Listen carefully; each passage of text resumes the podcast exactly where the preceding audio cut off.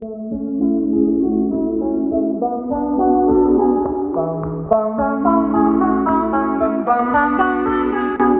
tra, tra.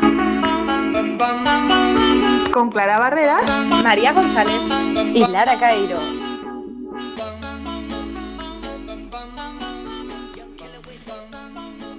Bienvenidos a este nuevo episodio de Tra Tra Tra. Soy Clara Barreras y a la otra línea del micro tengo a María González y a Lara Cairo.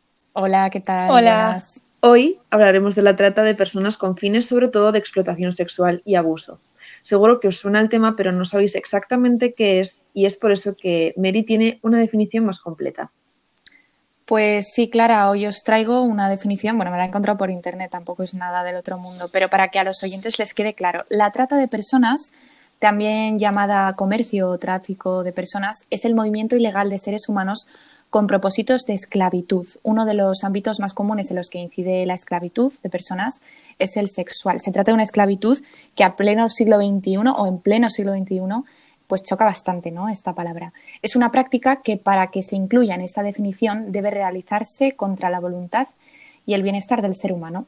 Bueno, pues ya veis que es algo que está ocurriendo y es algo que igual no tiene eh, la presencia que debería tener en los medios de comunicación. No es un tema muy recurrente que veamos a menudo, pero a la vez es algo que ocurre todos los días. Eh, según Proyecto Esperanza, anualmente hay 2,4 millones de personas que sufren este delito y solo se identifica a una de cada 20.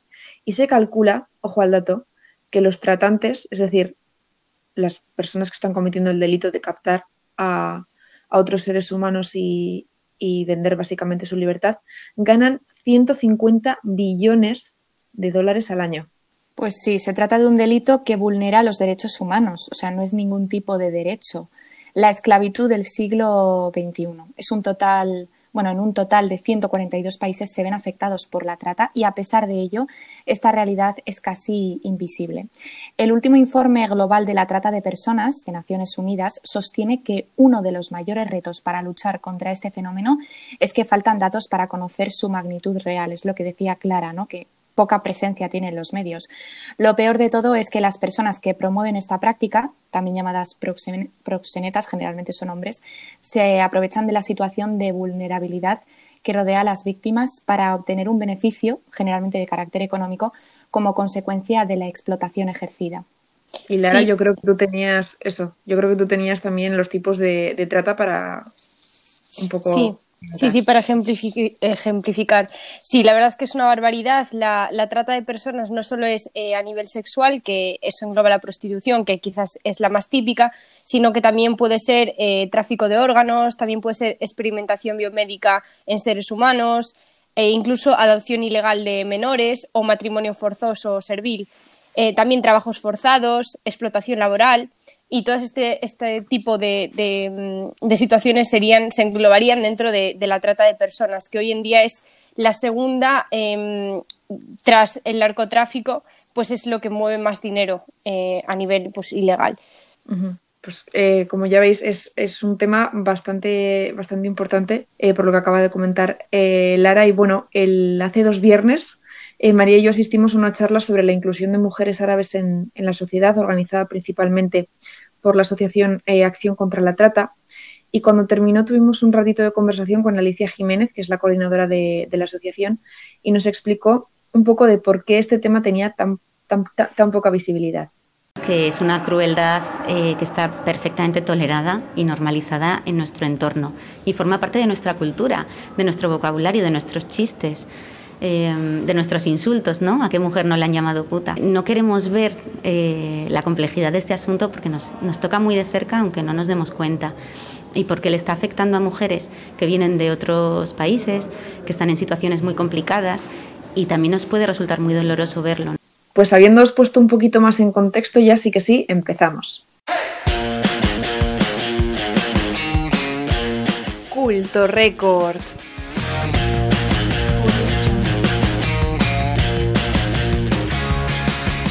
En la sección de hoy os presentaré una serie de canciones que se han compuesto para aumentar la visibilidad de la trata o que, o y que, pertenecen también a iniciativas que denuncian la práctica de este delito. Ya que antes hemos hablado de acción contra la trata, quiero introduciros un vídeo que llevaron a cabo el 8 de marzo, el Día de la Mujer, de 2016.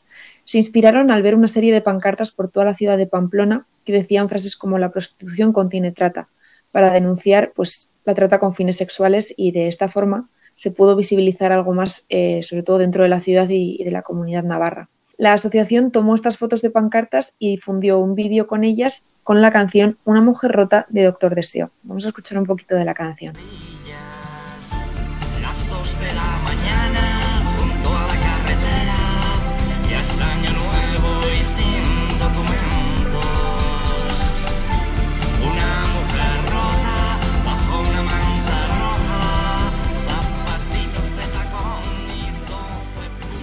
Luego, en clave más internacional, el dúo Calle 13 también quiso denunciar y aumentar la visibilidad de la trata y para ello cedieron su canción Prepárame la cena a MTV y a UNICEF para el documental Esclavos Invisibles. Y suena así. no se cuentan los segundos, se cuentan historias. La paciencia es lo que se cosecha. Mi calendario no tiene René, o Residente, como lo conocerán varias personas, el ex integrante del grupo Calle 13, comentaba en una entrevista a Casa de América que la canción ya pertenecía previamente al disco Entren los que quieran, pero tanto UNICEF como MTV Latinoamérica le habían dado otro significado a la letra, y esto lo, hablaron con él, que iba más acorde con el documental, reinterpretaron la canción. Esclavos Invisibles eh, cuenta la historia de Laura, María, Marcela y José, que son cuatro niños que fueron supervivientes de la trata con fines sexuales y cuyo testimonio se utiliza para relatar y denunciar esta realidad. Y si os parece, escuchamos un poquito del tráiler. La trata de personas es la esclavitud del siglo XXI. Al día pasaba como con 30 o 40 clientes. 30 40 y los jóvenes son sus principales víctimas. El dinero se lo teníamos que dar a él, pues si no, también nos pegaba. En Latinoamérica, millones de niños y jóvenes buscan una oportunidad. Y no sé, chicas, sobre todo tú, Mary, ya que tienes tu super sección Cinematic, si habíais escuchado la canción o habíais visto el documental o habíais escuchado algo de, esto. Pues yo la canción me la escuché porque me la recomendaste tú preparando todo este programa y el documental sí que no me lo he visto y me gustaría vérmelo. Yo igual, la canción también porque tú la recomendaste, pero el documental todavía no. Lo tengo apuntado. Pues ahí queda apuntado. Bueno, pues resulta, chicas, que UNICEF y MTV también trabajaron juntos para denunciar la trata con fines sexuales, pero esta vez eh, centrándose en las mujeres jóvenes que tienen que sufrir esta realidad. Y el grupo de Killers fue el que colaboró en la campaña que tenía como lema Algunas cosas cuestan más de lo que nos damos cuenta. El grupo de Las Vegas cedió su canción Good Night, Travel Well para el vídeo de sensibilización. Escuchadla.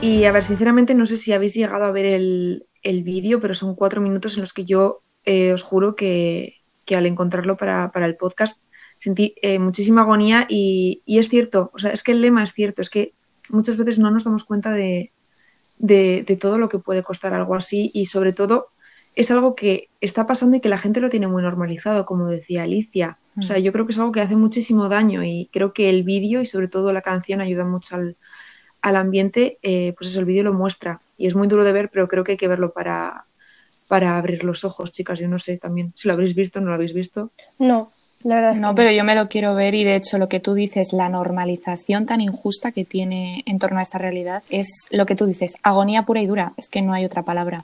Pues para mostrar esta agonía, eh, MTV, que diréis, bueno, MTV se está, se está, se está poniendo eh, una parte social, está teniendo una plataforma social, pues sí, todas estas campañas que estoy nombrando en las que, en las que colabora, las realiza a través de una plataforma llamada MTV Exit de Exploitation and Trafficking, que está dedicada a aumentar la visibilización y a denunciar todo tipo de tráfico y explotación de personas. Así que si queréis informaros, tiene campañas muy interesantes y, documentales que ha producido que yo creo que merecen la pena. Muy bien. Por ejemplo, sí, por ejemplo, también hicieron una campaña con Simple Plan y su canción eh, This Song Save My Life, que no sé si lo habéis escuchado tampoco, pero a mí es una campaña que me llegó cuando tenía 14 años o así por la por, por Spotify.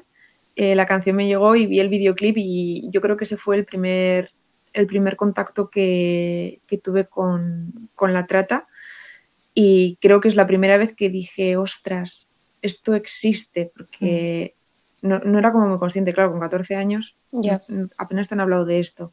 Entonces, eh, se unieron también a esta campaña asociaciones como House Aid y Walk Free para aumentar la visibilización y el tráfico de personas. Y bueno, pues la canción suena así.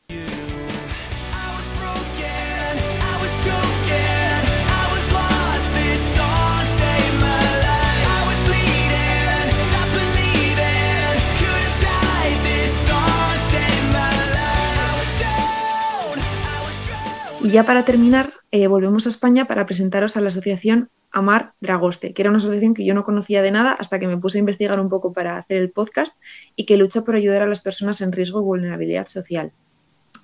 Eh, tienen un proyecto dedicado también a la ayuda de personas supervivientes de la trata y a visibilizar este delito que se llama, su iniciativa No estoy en venta. Y bueno, pues esta asociación, según me he informado, tiene varias canciones que componen y producen eh, para visibilizar este problema de la sociedad y además hacen un flash mob anual, eh, uno diferente cada año y creo que también producen una canción diferente cada año para visibilizar la trata y por ejemplo la de este año se llama, se llama Despierta.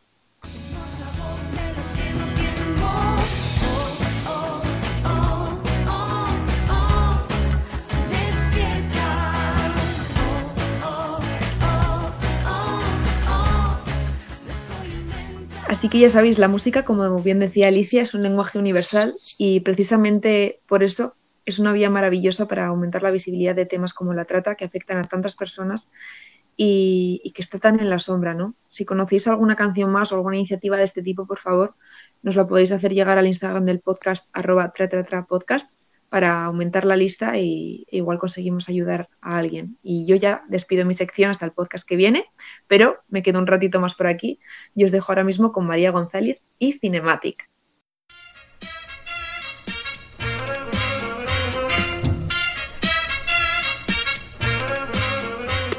Cinematic. Bueno, Mary, cuéntanos, ¿qué nos traes hoy? Porque creo que además de docus y películas, traes algunos datos que se nos han quedado un poco en el tintero, ¿verdad? Pues sí, Clara, porque parece mentira, pero después de todo lo que hasta aquí hemos comentado, eh, no hace falta tampoco decir, ¿no? Pero por si acaso, la mujer es la más afectada por la trata sexual. La trata de mujeres es una de las más practicadas en todo el mundo. Ojo al dato, porque más del 70% de las víctimas, a las que podemos llamar también supervivientes, eh, son mujeres y niñas en todo el mundo. Así lo denuncia la organización Ayuda en Acción. Bien, Alicia Jiménez García, la que antes hemos escuchado y con la que hablamos hace un par de semanas, Clara y yo, es coordinadora de la asociación Acción contra la Trata, como bien has dicho tú, Clara, y asegura que, bueno, la trata con fines de explotación sexual eh, sigue siendo, cito textualmente, ella dijo, la gran desconocida, porque todavía ni siquiera se conoce bien en qué consiste ni la complejidad de su significado. O sea, yo para investigar sobre este podcast, eh, toda la documentación me ha abierto muchísimo los ojos e incluso a día de hoy lo sigue haciendo todo lo que estamos diciendo aquí, ¿no? Se trata de una realidad que, según añade la coordinadora, no queremos ver porque, bueno, nos toca ya tan de cerca que es como que, mm, no sé, parece mentira, pero, pero sí, como que miramos a otro lado, ¿no? No nos damos cuenta. Por eso pongo hoy sobre la mesa varias piezas en formato documental que reflejan con mucho rigor este asunto. La primera, Chicas Nuevas 24 Horas, se llama así, es una coproducción elaborada entre cinco países, que son España, Argentina, Paraguay, Perú y Colombia. Y bueno, la directora de esta pieza, que seguro que os suena, chicas, es Mabel Lozano, nacida en la provincia de Toledo. Mabel es también modelo y actriz y en 2015 lanzó este documental en el que refleja a través de testimonios de las víctimas la explotación sexual y la trata de mujeres. Mabel asegura que el principal problema que le llevó a impulsar este documental fueron los casos que fue conociendo de mujeres extranjeras que vienen a España cada año engañadas y acaban dedicándose a la prostitución, básicamente por eso, por engaño, no es que ellas lo decidan y eso es muy importante. Eh, su detonante fue en concreto el caso de una chica llamada Irina, a la que Mabel dijo que tuvo la oportunidad de conocer, y así lo cuenta la directora en una conferencia que impartió en la Universidad Miguel Hernández de Elche en mayo de 2016. El detonante a ponerme detrás de la cámara fue conocer a Irina. Irina era una mujer rusa que había venido con su novio bueno, supuestamente a trabajar en un bar por, esa, bueno, pues ese deseo de, esa inmigración, de una posibilidad de vida para ella y para su familia.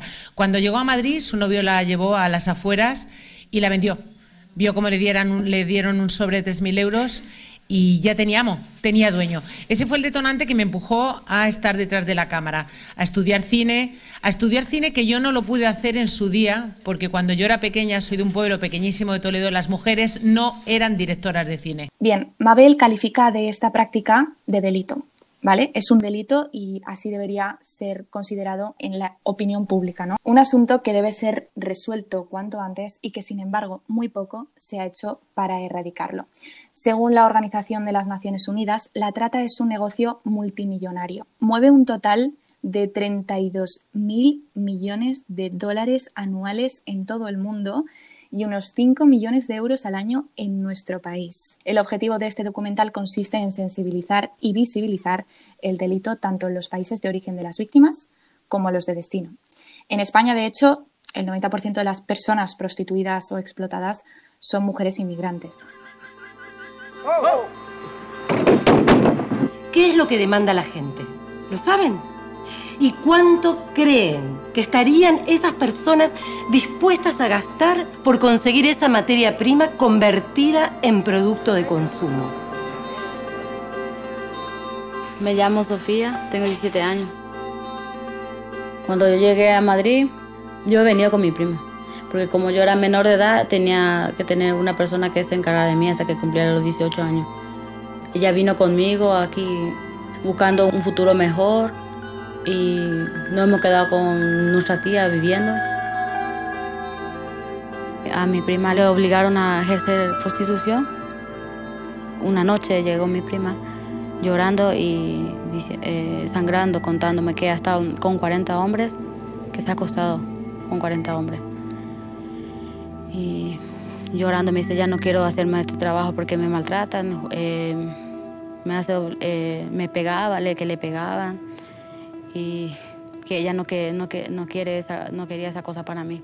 Chicas Nuevas 24 Horas ha estado nominada al mejor largometraje documental en los premios Goya y ha obtenido el premio Signos al mejor largometraje documental en el Festival Internacional FENAVID, celebrado en la ciudad boliviana de Santa Cruz. Y bueno, también tiene otros premios como por ejemplo el de Mujeres en Unión de la Unión de Actores y Actrices Españoles, así como el premio latino al mejor documental iberoamericano 2016 y el premio a Mejor Cine Social en el Festival Internacional de Cortos de Boadilla del Monte en Madrid. Bueno, tela de galardones, vemos aquí.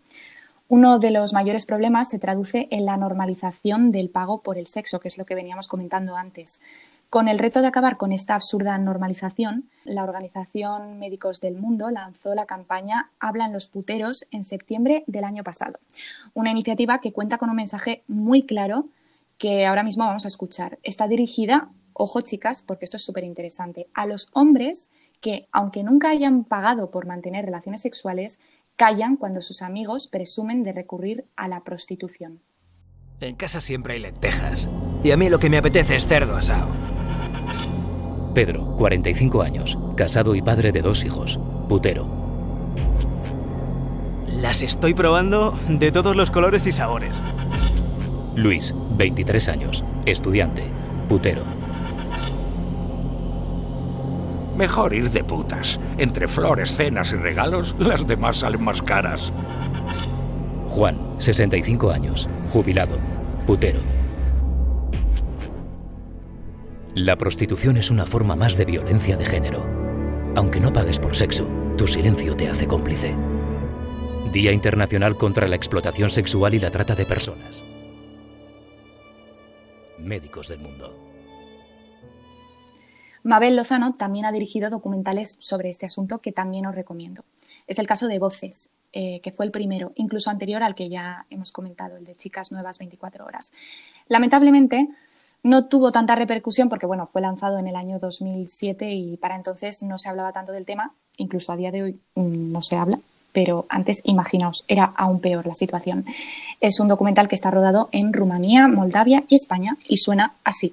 Eh, soy Victoria, me llamo Ana, Paula, soy Jessica, me llamo Ina, soy brasileña, soy de Colombia, soy rumana, soy una chica rusa. Yo soy congolés. Tenía ilusión que iba a llegar aquí y soy una chica con empezar a trabajar sueños, en un restaurante. eh, llena de ilusiones y metas. Podías trabajar, volver y así pensaba yo.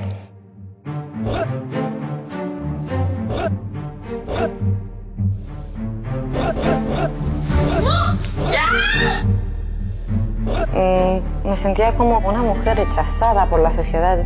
A ellos solo les importaba la carne fresca que llegaba allí. Por otro lado, eh, luego Lariña también nos comentará un poco esto en su sección, eh, está el documental El proxeneta paso corto mala leche, una adaptación a la novela homónima de Lozano.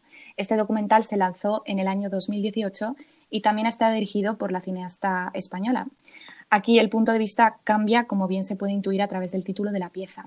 Este documental retrata la situación del exitoso negocio de la prostitución en España a través de los ojos de un exproxeneta.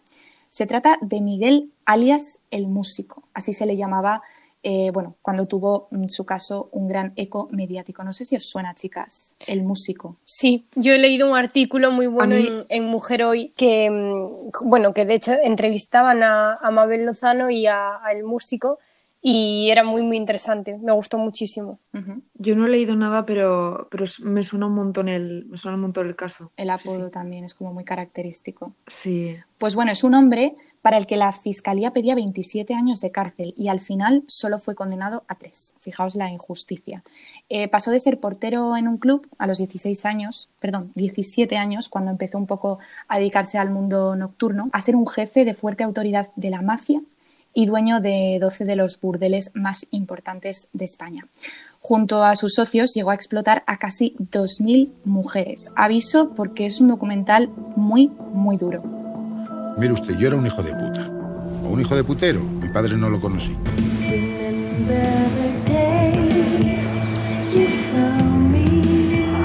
Fui acusado por prostitución coactiva. Me pidieron 27 años, de los cuales solamente cumplí 3 años. Y ya dentro de la cárcel me di cuenta que mi delito era una cosa normal, que no estaba mal visto, cuando en realidad le hacemos más daño que un violador.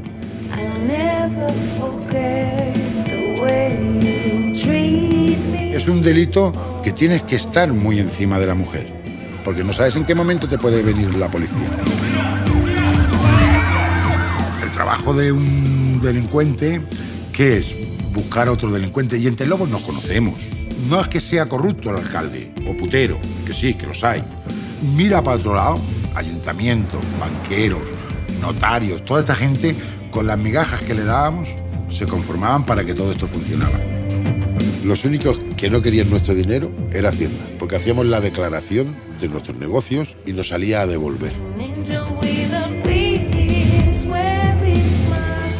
Y a todo esto, ¿qué es lo que están haciendo los políticos? Nada. Quien quiera legalizar la prostitución está vendiendo nuestro discurso. Yo cuando los escucho hablar digo es que no hace falta ni corromperlos, porque es que piensan como pensamos nosotros. Documentales como los ya mencionados o reportajes de fuerte repercusión han aportado más visibilidad a esta realidad aún bastante invisible. ¿no? Resulta un poco paradójico la frase que acabo de construir, pero es verdad, o sea, aún queda muchísimo por hacer para concienciar sobre el problema tan fuerte que supone la trata sexual. Alicia, de hecho, criticaba que la trata es una crueldad que está perfectamente tolerada y normalizada en nuestro entorno. Añade además que este fenómeno conforma nuestra cultura, forma parte de nuestro imaginario colectivo, nuestra manera de hablar, de bromear, de insultar. Y además me acuerdo, no sé si Clara tú también te acuerdas, que nos planteó una pregunta muy interesante. Nos dijo, ¿a qué mujer no le han llamado puta alguna vez? Y nosotras nos quedamos como, pues bueno, pues a todas, ¿no? Es completamente Sí. cierto. Y además, Alicia añadió, es una manera de diferenciar a las buenas de las malas, a decirnos por dónde tenemos que ir. Es que aunque sea de broma, o sea, es algo que ya forma parte de nuestro lenguaje. Sí, y es algo que no piensas antes de decirlo. Y, y es cierto, o sea, es que a quién no le han llamado eso. Y, y- y no te lo tomas como un insulto, cuando realmente es como, disculpa. Claro, que hay una realidad escondida debajo, muy grave, de la que no se habla. ¿no? Y para eso estamos aquí. Bueno, muchos recordaréis la pieza que emitió Jordi Évole en su programa Salvados de la Sexta hace dos años sobre este asunto. No sé si vosotras lo llegasteis a ver, chicas. A mí No, me encanta no. Évole, pero este programa en concreto no, no lo vi. Ah, mira. Pues yo, mm, investigando sobre este tema, eh, llegué a este programa y me acuerdo que vi el episodio una vez en verano, hace como, pues sí, dos años. O sea, era más joven de, de lo que soy ahora, aunque parezca imposible. Y la verdad que mm, tela, ¿eh? O sea, yo en mi vida había visto, ni había escuchado, ni había leído asuntos sobre, bueno, relacionados con la prostitución y me quedé en shock. O sea, algo que está tan normalizado y que de repente se habla, se pone sobre la mesa de forma rigurosa, pues a mí me, me chocó bastante y por eso quería traerlo a Cinematic. Évole, de hecho, destacó el testimonio de Amelia Tiganus con el fin de visibilizar a las llamadas invisibles. El periodista catalán denuncia la carencia o presencia nula, como prefiráis definirlo, que marca la figura de las mujeres víctimas de la trata ante el resto de la sociedad. Escuchamos un fragmento de la entrevista a Amelia, una feminista que, según indica en su cuenta de Twitter, arroba Amelia barra baja Tiganus, para el que la quiera seguir y quiera echarle un vistazo al perfil. Eh, ella se considera una superviviente del sistema prostitucional. Tú tienes un discurso mm, feminista. Sí, soy feminista. Y, y puedo decir, y siempre lo digo, el, el feminismo me, me salvó la vida. Fue la única cosa en, en esta vida que fue capaz de darme herramientas para colocar el, el puzzle de mi vida, porque entiendo en el primer segundo que, que- que todo lo que he hecho no es mi culpa. No es mi culpa. Entonces, pues, eh, a partir de ese momento es cuando siento, si no es mi culpa, ¿de quién es la culpa? Y si yo sé de quién es esa culpa y esa responsabilidad, pues tendré que incidir. No basta con decir no es mi culpa y ya está, ¿no? ¿Y de quién es? La culpa y la responsabilidad es, primero, del Estado, porque lo permite, permite que esto ocurra. eh, con sus leyes que son opacas y, bueno, que al final eh, parece que están protegiendo a, los proxenetas y, a los hombres que explotan sexualmente a las mujeres. Luego están, eh, por supuesto, los proxenetas, que son los que ponen a disposición la mercancía y se lucran. También son responsables los hombres que, que pagan por penetrar a mujeres que no les desean.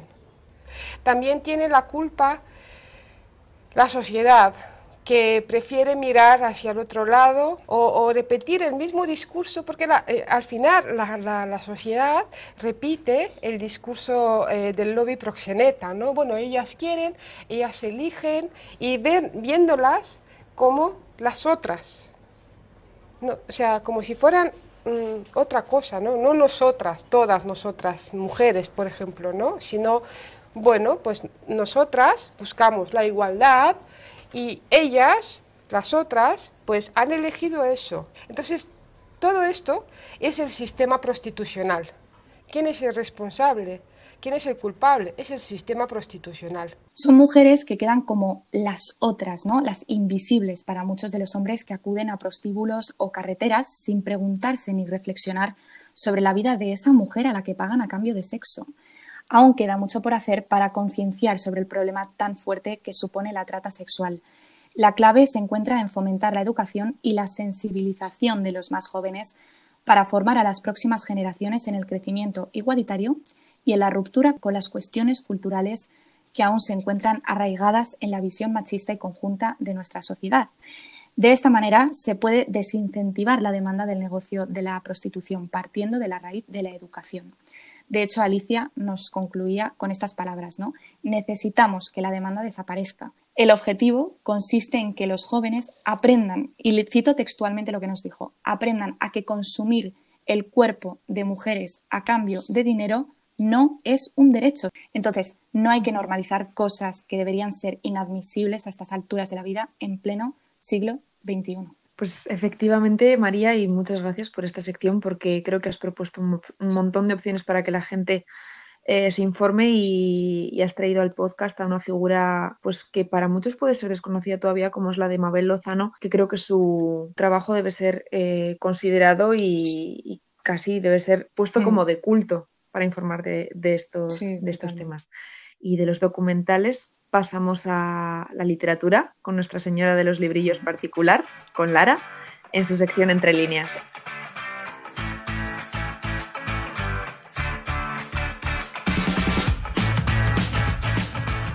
Entre líneas.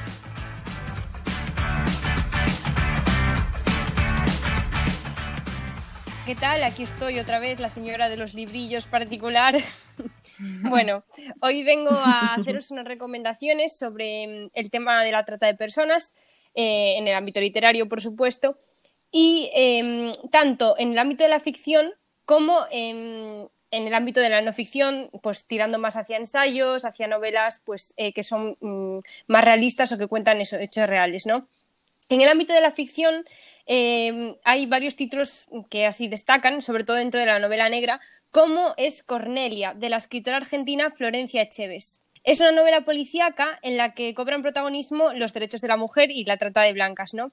Y a mí esta mm, escritora me parece muy inteligente y, que tiene mucho, mucho carácter y me gusta mucho cómo se explica en las entrevistas. De hecho, en una con ABC en el 2018, ella afirmaba que mm, la trata de personas es un tema tabú, entonces que para ella la literatura es un gran escenario y un gran vínculo para poder contar estas historias. ¿Por qué? Pues porque muchas veces la gente no tiene ganas de amargarse con las noticias y no lee la prensa, pero sí lee libros. Entonces la literatura es como la vía para poder hacer llegar esta información a todas estas personas, ¿no? Y bueno, lo interesante de esta novela es que más allá de, una trama y de unos personajes, eh, Cornelia plasma una triste realidad que no solo se da en España, sino que se da en todo el mundo.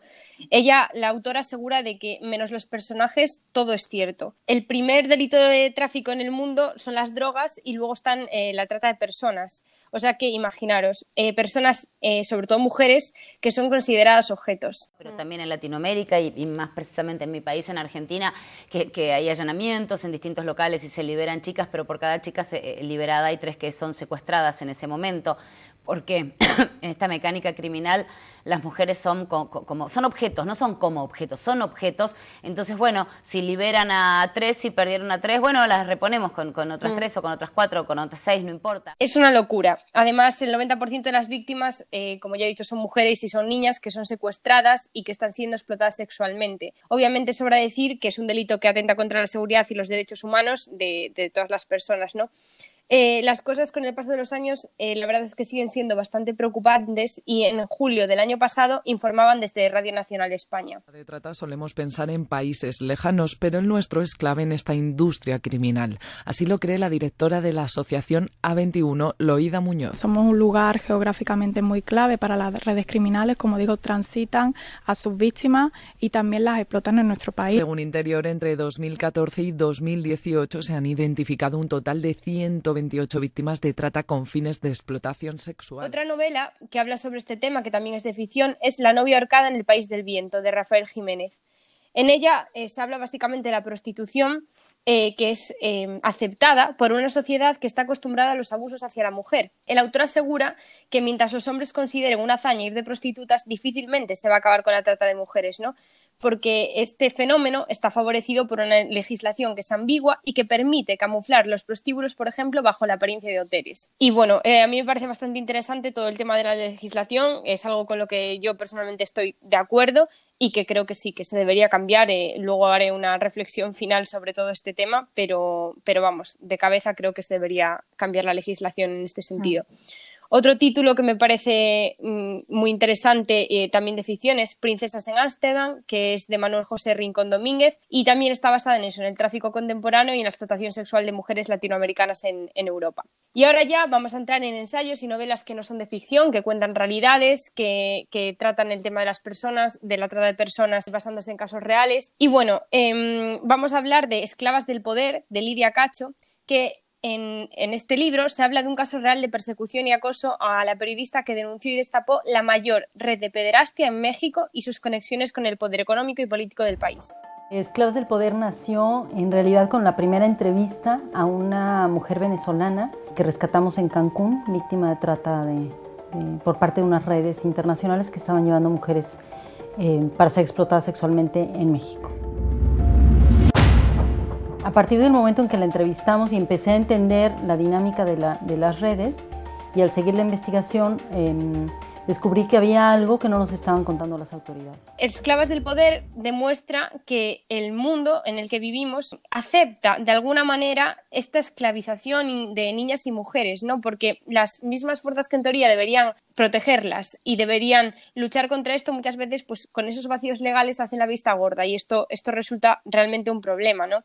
en este mm. libro aparecen todos los personajes de la tragedia los tratantes, las víctimas que se convirtieron en personas explotadas aquellas que sanaron su cuerpo y su mente y logran transformar su vida las que no los intermediarios, los clientes, los militares, los servidores públicos, todos, en todos los niveles y todos los países. Mm, este libro básicamente es un mapa de la esclavitud contemporánea, es una investigación que responde a preguntas que tienen que ser esenciales para cualquier periodista, que son el quién, cómo, cuándo, dónde y por qué en pleno siglo XXI, ¿no? Eh, ya que esto es una realidad que, como bueno, comentaban mis compañeras María y Clara, sigue pasando hoy en día y es una, es una auténtica barbaridad. Niñas de 8 o 9 años que son explotadas desde los 5 o 6. fue muy impactante la manera en la que ellas eh, siguen confiando en los La siguiente obra que voy a comentar es El proxeneta de Mabel Lozano, y por no explotación de Mabel Lozano. El proseneta no quiero comentar mucho porque ya lo comentó María, es una obra que se hizo documental y muy bien lo explicó María antes y, os lo recomiendo ver. Y, sí, muy duro, ¿eh? por cierto, ya lo he dicho antes, pero es bastante duro. Sí, yo el, libro, mm, bueno, también es, está, escribe eh, de manera muy directa, muy clara. A mí me encanta Mabel Lozano y me parece que además es poner la realidad tal cual es y eso siempre es duro, sobre todo cuando se habla de realidades que son, que son una barbaridad como, como es esta. ¿no? Entonces, bueno, eh, ha sacado por no explotación junto al inspector de policía Pablo Conelle y se ha convertido como en un manual de la prostitución 2.0, que esto realmente es una tapadera que oculta una realidad aún más oscura, que es la de la explotación y la trata de mujeres. Y aquí yo, investigando, me di cuenta de, o sea, lo animalada que es, que es que realmente esto lleva existiendo desde hace tantos, tantos años. O sea, en el siglo XVII, el Vermeer, el pintor, ya pintó un cuadro que se llamaba Los proxenetas, que os invito a ver, que es un cuadro pues, que a mí me parece eso, que tiene mucho mensaje y, y, bueno, me pareció una pasada, porque digo, joder, estamos en el siglo XXI y la sociedad en este sentido parece que no ha avanzado casi nada, ¿sabes?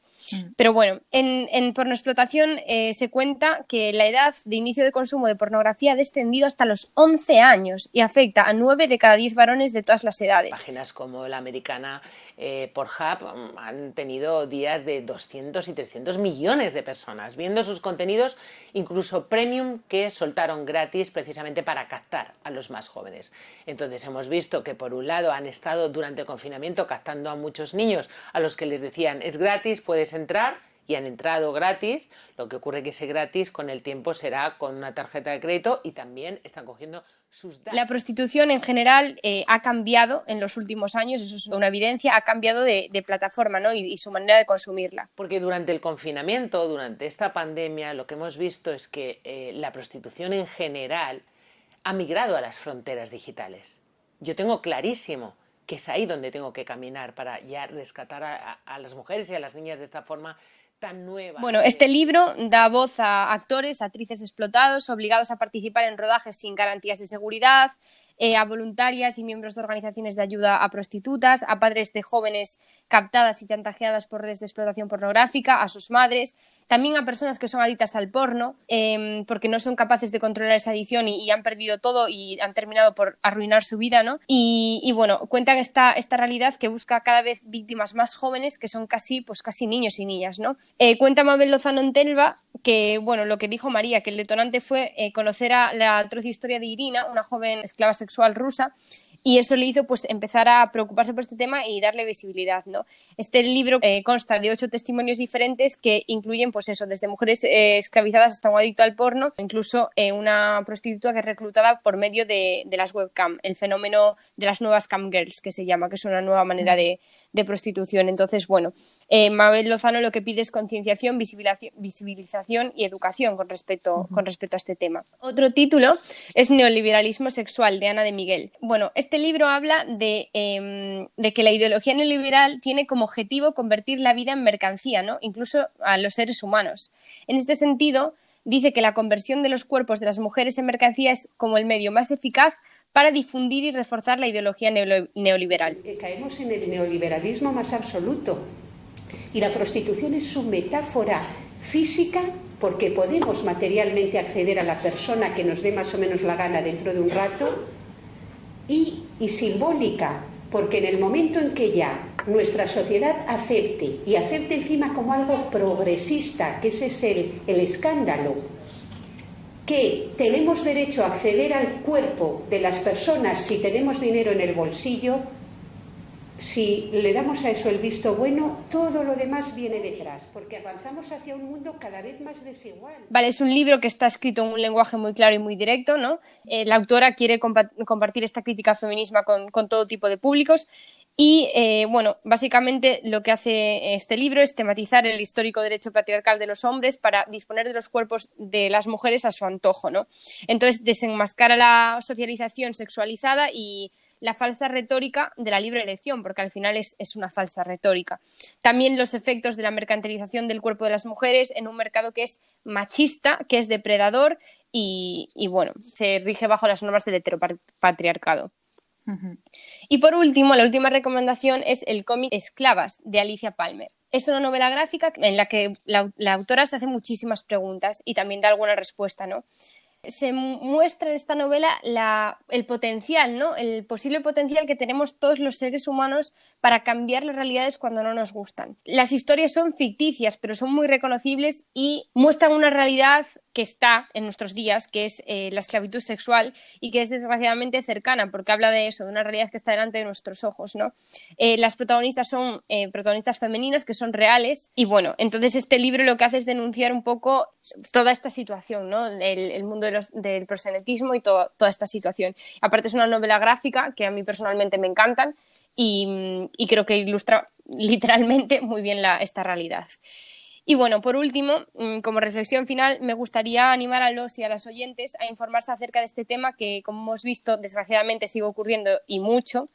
Yo creo que gran parte de la solución pasa por la educación, ¿no? Educar a los jóvenes en relaciones sexuales y afectivas sanas, porque bueno, hoy en día gran parte de la educación, y esto es una realidad, gran parte de la educación sexual se adquiere por un porno que es machista y que es una brutalidad. También creo que por otro lado la solución pasa por la legislación, ya que hay mucha laxitud en las leyes y creo que es necesario que haya una ley integral contra la trata que luche por los derechos de las mujeres y que les dé herramientas para que puedan salir de este mundo.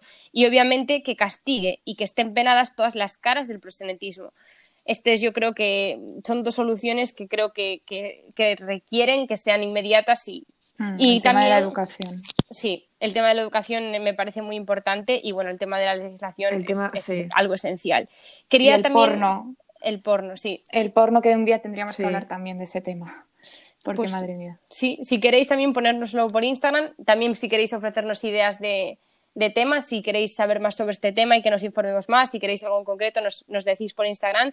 Y quería por último agradecer a Alicia y a Satoko de Acción contra la Trata por las recomendaciones y por supuesto también a Diana por eh, bueno, introducirnos en este tema que nos ha resultado Mm. muy muy interesante y yo por mi parte por lo menos y creo que por las demás también nos encantaría seguir investigando y, y visibilizándolo porque nos parece algo Sí. esencial. Mm, Les mandamos un, beso, besito. sí, Un abrazo, gracias un abrazo enormes fuerte. y gracias a ti también, Lara, por presentarnos tantos ensayos, eh, libros, novelas de todo tipo, cómics, con los que la gente puede informarse y, y también que, que yo creo que hemos presentado varias vías por los que se puede buscar información y que hoy en día, con la cantidad de información que hay, quien no está informado es, es, es porque no quiere, o sea, es, es decisión propia. Entonces ya despedimos. Sí, porque información hay. De Otra cosa es sobra. que se le dé visibilidad. Y ganas tiene Claro. que haber también. Claro, ahí está. Pues o sea, sí. nosotros ponemos las vías, pero también tenéis que ser vosotros y vosotras los que, los que queráis informaros. Despedimos ya el programa de hoy, eh, apelando, pues como lo hemos dicho, a la responsabilidad de cada uno de vosotros y vosotras de informaros y apoyar y dar visibilidad a este problema llamado trata y tráfico de personas. Y para ello hay muchas páginas también donde os podéis informar como UNICEF, MTV Exit, Acción contra la Trata y si estáis intentando salir de una red de trata, también sabed que hay muchísimas organizaciones que estarán encantadas de, ayudaros, como fin de la esclavitud.org. También, pues eso, queremos otra vez dar las gracias a, Diana y Alicia por habernos ayudado tanto en recopilar información de este podcast y abrirnos los ojos. Y si alguno de vosotros tiene más opciones de asociaciones u organismos a los que se pueden acudir, si se está sufriendo trata, pues hacednoslo llegar por, por redes sociales. Cuidaros mucho, chicas. Lara, María, muchas gracias. Gracias. Igualmente. Podré cantar mi, mi, sintonía, ¿no? Antes de Algún terminar. día. Si queréis que Lara cante la sintonía... Depende. No, los oyentes Si lo queréis piden, que Lara cante la sintonía, Sí, claro, le grabamos un Reels escuchando. y estrenamos los Reels del podcast con Lara y su sintonía. Eso. Dejémoslo para Instagram. Los reels de Instagram, vale, me parece Que bien. se nos hace tarde y yo ahora mismo no estoy para escucharte, Lara. Bueno, os mandamos... Ay, ay, por cierto, chicas, eh, ¿puedo intervenir? No, simplemente dar las gracias a Iñaki y Arena que he hablado hoy con él y me, me ha dicho que está muy emocionado por este tercer episodio. Y también es porque es nuestro mayor fan. Es nuestro fan es nuestro número fan uno, número estos uno. como son, nos da muchísimo apoyo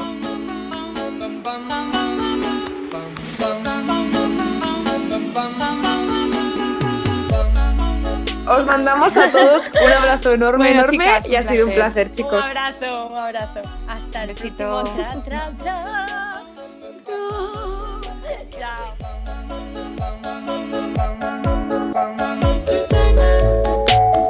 Bring me a dream, making the cutest that I